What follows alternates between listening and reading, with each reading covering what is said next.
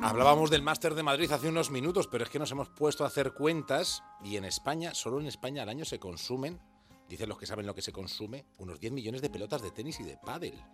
Es lo que se consume.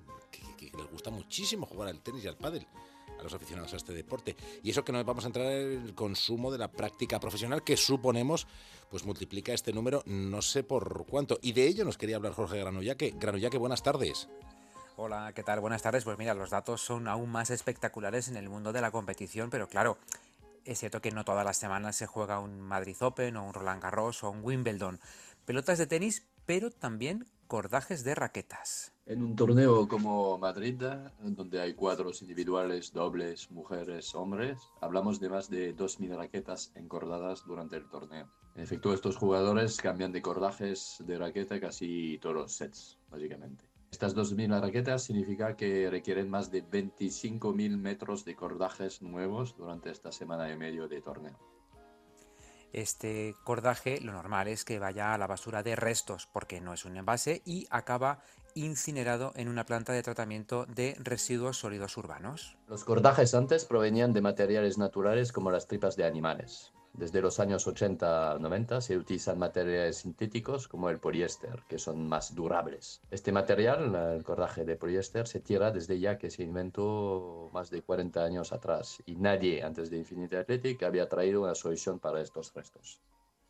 Entonces, claro, David, lo que hemos hablado muchas veces los lunes, ¿no? Esto mm, se recicla, pero, claro, el problema es que no se reutiliza. ¿Por qué no se reutiliza? Bueno, François Deby cofundador y CFO de Infinite Athletics, explica que ellos han ido más allá, reciclan este cordaje, lo procesan y luego, pues fíjate, crean ropa deportiva.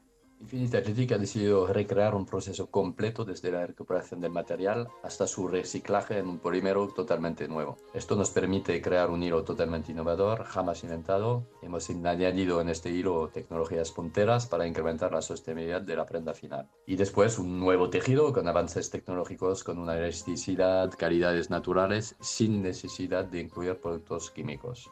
Con todo este proceso evitamos totalmente la extracción de nuevas materias primas de nuestro planeta.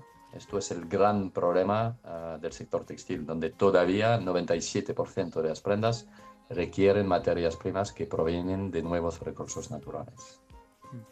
Y todo esto, pues eh, al final son matemáticas. Cuenta Debbie que eh, se ahorra para cada nueva prenda que se fabrica con este cordaje un 70% de consumo de agua. Se ahorra un 60% de consumo de energía en la fabricación, claro, y más de un 50% en emisiones de dióxido de carbono. En un torneo como este, como el Mutua Madrid Open, reutilizar esos 25 kilómetros de cordaje significaría un ahorro de hasta 120.000 litros de agua. Prendas, a su vez, que a través de nuestra ecoconcepción se puede reciclar de manera infinita. Y como la prenda es de poliéster, se reciclará al mismo tiempo que los cordajes. Así solucionamos la fricción logística para los jugadores, pues solo tienen que ir a jugar y tiran tanto el cordaje usado como las prendas usadas en el mismo contenedor en el club de tenis, el, contenedor de Infinite Athletic. O sea, hasta el infinito y más allá. O sea, parece una idea fantástica. Hay que reducir la cantidad de residuos que generamos, no solo minimizar el uso de materias primas, también evitar desperdicios, ¿no? Y en esto, pues como decía Debbie, y alguna vez lo hemos hablado aquí los lunes, ¿no? La industria textil tiene un reto muy grande, mucho por hacer. De la raqueta al cuerpo, claro ejemplo práctico de economía circular, reciclar y reutilizar. Con las pelotas de tenis y pádel podemos aplicar además el concepto de reducir granulla, que cuéntanos cómo. Sí, sí, bueno, pues totalmente, porque mm, eh, fijaros que los datos también son espectaculares. Por ejemplo, en un gran slam como el Roland Garros, declaran que se usan 48.000 bolas. En el US Open, por ejemplo, dicen que consumen 95.000. Y según los números del Mutua Madrid, que es un torneo más pequeño, pues unas 20.000 bolas que son las que se cambian cada nueve juegos. En los partidos y todas las que se utilizan para los entrenos. Cada nueve juegos de forma profesional. En la práctica deportiva, los aficionados al tenis y también del pádel, los cambios de pelota son menores. Pero se juega mucho más. En tenis, los aficionados cambian de pelota pues cada partido, cada dos partidos, y en pádel cada dos o tres partidos. ¿Por qué? Pues porque eh, se pierde el bote correcto de la pelota. El volumen de pelotas de tenis y pádel que se utilizan en España anualmente es alrededor de 10 millones de unidades. Lo que equivale a unas 60 toneladas de material.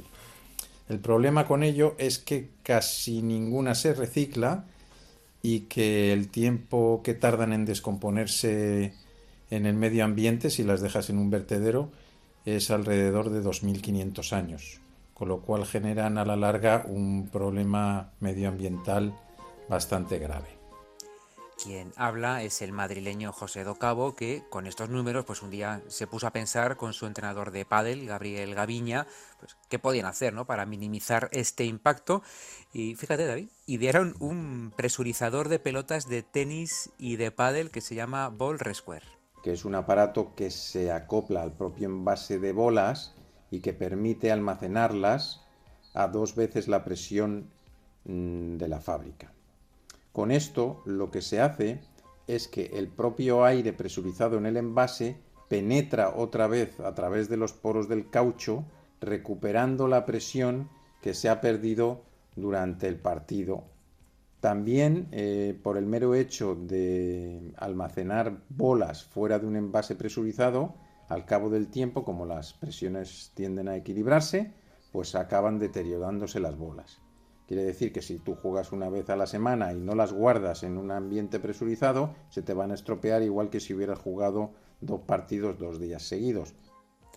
Las pelotas están fabricadas con caucho natural y recubiertas por una tela de nylon. Ese caucho es poroso y es por donde se pierde la presión, juegues o no, como explicaba eh, José Docabo. El, el, aire se escapa del núcleo, de la esfera de ese, caucho, aún más y da raquetazos y palazos y rebota contra el suelo y con las paredes. Si presurizas las bolas con este invento, con el Ball Resquare, pues ¿qué puede llegar a ocurrir? Pues esto. De tal manera que pueden llegar a durarte hasta 10 veces más. Por lo que si todo el mundo usara este dispositivo, aparte del considerable ahorro económico para tu bolsillo, podríamos llegar a reducir los residuos hasta un 90%.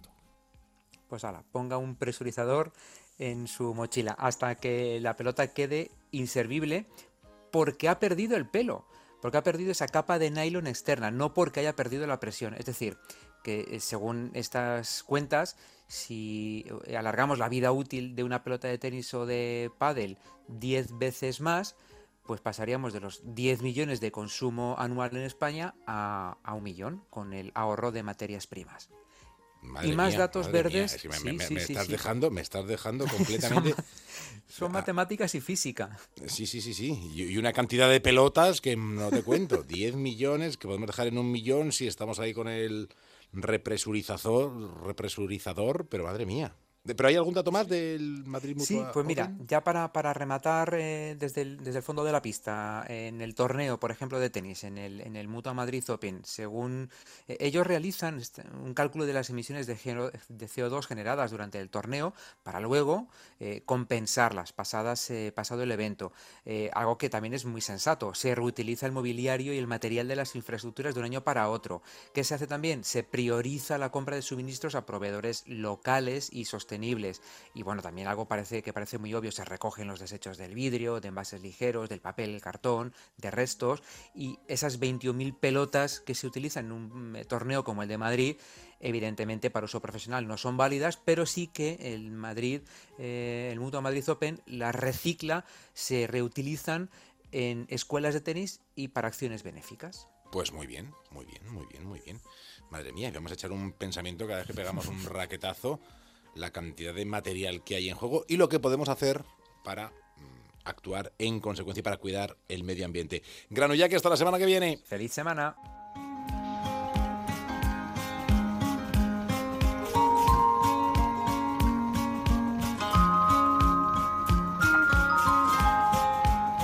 La Brújula de Madrid.